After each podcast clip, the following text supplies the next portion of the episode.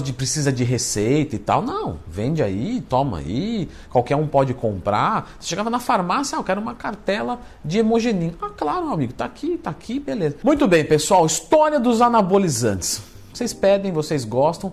Quando é que surgiu o primeiro anabolizante? Quando é que teve o uso visando performance? É, existem shapes que a gente pode ter certeza de que não tem esteroides anabolizantes? Tudo isso aqui no vídeo de hoje. Então já clica no gostei e se inscreva no canal. Bom, quando a gente fala aqui de esteroides anabolizantes, estamos falando de hormônios sexuais de forma exógena. Por exemplo, uma cópia molecular da testosterona em uma quantidade maior visando a performance.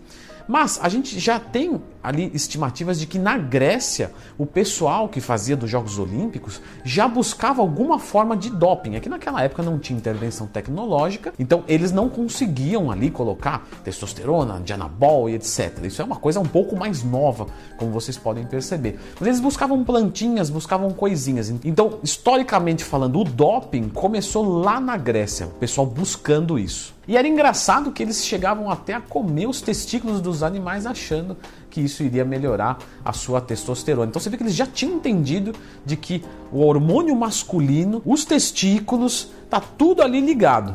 Na cultura chinesa também tinha bastante incidência de tentativa de doping com plantas, com testículos de animais, chifre de alce, ossos de tigre. Então eles buscavam né, aquilo que fosse mais forte. Ah, vamos tentar agora comer o chifre desse animal aqui, vamos comer o osso do outro, vamos ver o que que dá. Não precisa nem falar de que foram tentativas que não tiveram muito sucesso. Beleza, Leandrão, mas quando é que foi que começou esse negócio de hormônio? Que aí a gente sabe que hormônio funciona. Beleza, é verdade. Inclusive, se você quiser saber o perfil de algum hormônio específico, procura assim, olha, é, cipionato de testosterona Leandro Twin, boldenona Leandro Twin, é, masteron Leandro Twin. Eu já fiz o perfil de todos, tá?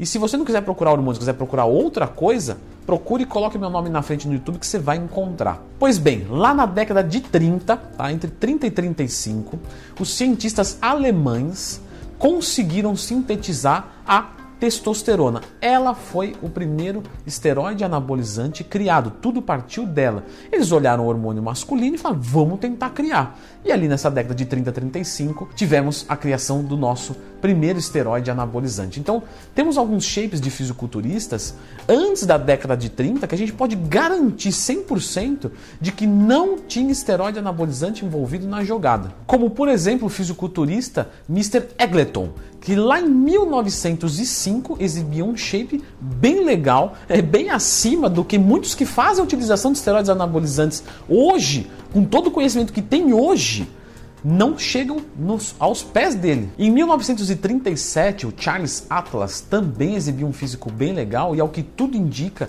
não tinha ainda esteroides anabolizantes, porque a testosterona ainda estava sendo sintetizada, estava sendo testada, então não, não tinha muita chance de ter chego nele, ainda que já existia. Em 1940, a gente já vê John Green, ou Grimek, como queira chamar, né? o pessoal abreviava para Green, você já vê um shape um pouco mais forte, um pouco. Então ali estima-se, na década de 40, que começou a utilização dos esteroides anabolizantes. Mas mesmo assim ainda era algo muito remoto, talvez ele estivesse natural, é que ele já exibia um físico muito diferenciado. Então a gente estima, mas pode ser que não, pode ser que ele ainda seja natural. Já em 1950, o pessoal começou a se interessar mais pelos esteroides anabolizantes. E aí nós tivemos a síntese da metandrostenolona, que é o nosso conhecido Dianabol, a qual em 1958 foi banida. Então quer dizer, a FDA dos Estados Unidos tinha falado: "Meu, Dianabol beleza, medicamento, pode ficar tranquilo e tá OK". Só que depois, em 1958, ela foi descontinuada. Na década de 50, né, a FDA começou a especular o, o dianabol, a metandrostenolona. Em 1958, ela foi legalizada pela FDA, depois de ser conduzido vários testes e observado é, um interesse medicinal farmacêutico nela. Curiosamente, na década de 50, 60, 70 e 80, havia uma dúvida se os esteroides anabolizantes realmente funcionavam ou se era um efeito psicológico. Em 1972, teve um estudo onde pegaram um grupo de indivíduos e falaram que iriam injetar neles esteroides anabolizantes. Eles queriam saber os relatos, qual era a sensação, né? Todos eles praticavam atividade física. Só que aí que tá, foi dado placebo para todos. E todos, sem exceção, melhoraram as suas marcas de força, de ganho de massa muscular. Então, você nesse momento percebe de que o esteroide anabolizante, ele realmente ele tem, tá, hoje sabe, pessoal, que ele tem um efeito fisiológico. Ponto final, você vai evoluir mais rápido com ele. Só que muitas pessoas quando estão com uma substância, elas pensam assim, oh, vou fazer valer a pena. E se dedica pra caramba em dieta e treino, e às vezes 10 miligramas de oxandrolona causam um resultado fenomenal. Mas na verdade, aquilo ali quase não mudou nada do natural. Foi porque ela se dedicou. Já entrando aqui na década de 90, né, em 96, teve um estudo também feito com uma dose maior de testosterona. Para ser mais exato, 600 miligramas por semana por 10 semanas.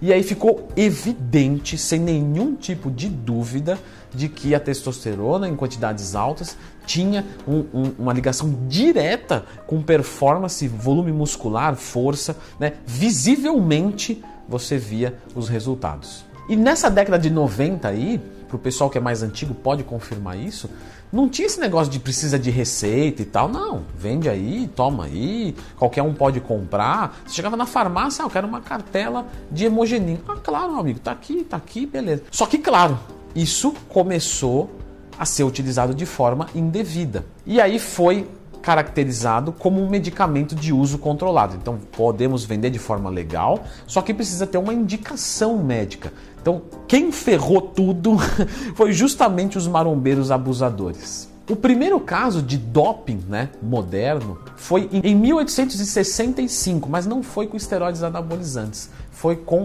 estimulantes. Então ele tomava muita cafeína, muito café e ia nadar. No século XIX, também teve um doping dos ciclistas. Lembra? O ciclista é quem faz muito ciclo? Não, o ciclista é o cara que, que faz o ciclismo.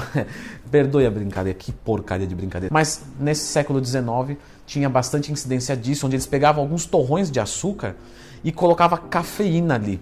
E aí eles falavam, ah, é para dar aquela glicogenada boa e mandava para dentro e isso reduzia a dor e a sensação de cansaço, eles tinham mais performance. Agora, saindo um pouquinho da área é, esportiva, né?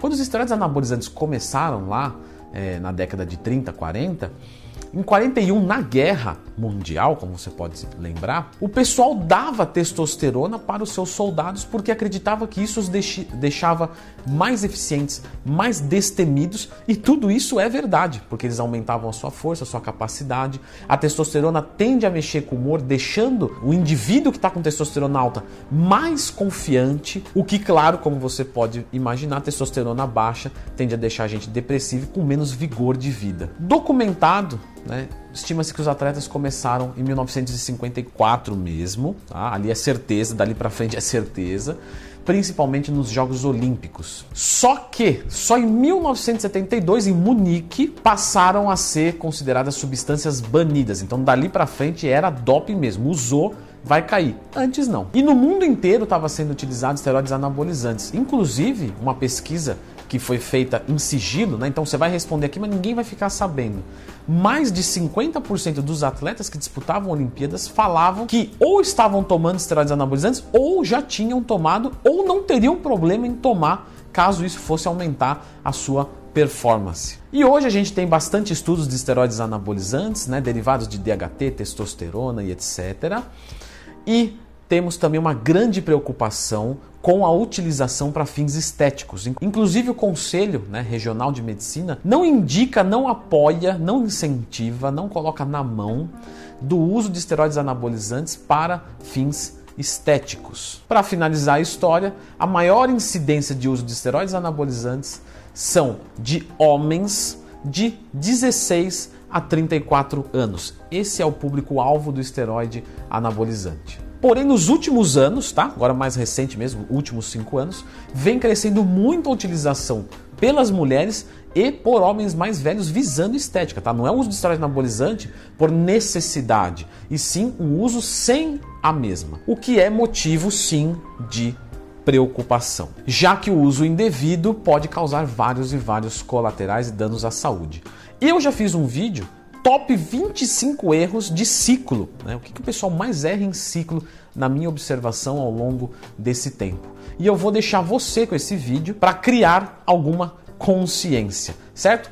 Mas antes, clica no gostei, se inscreva no canal. Os 25 erros que vocês cometem durante um ciclo. E o número 25 é não acompanhar os hematócritos. Não acompanhar esses valores quer dizer de que se tiver muito alto, é recomendado que se faça uma sangria.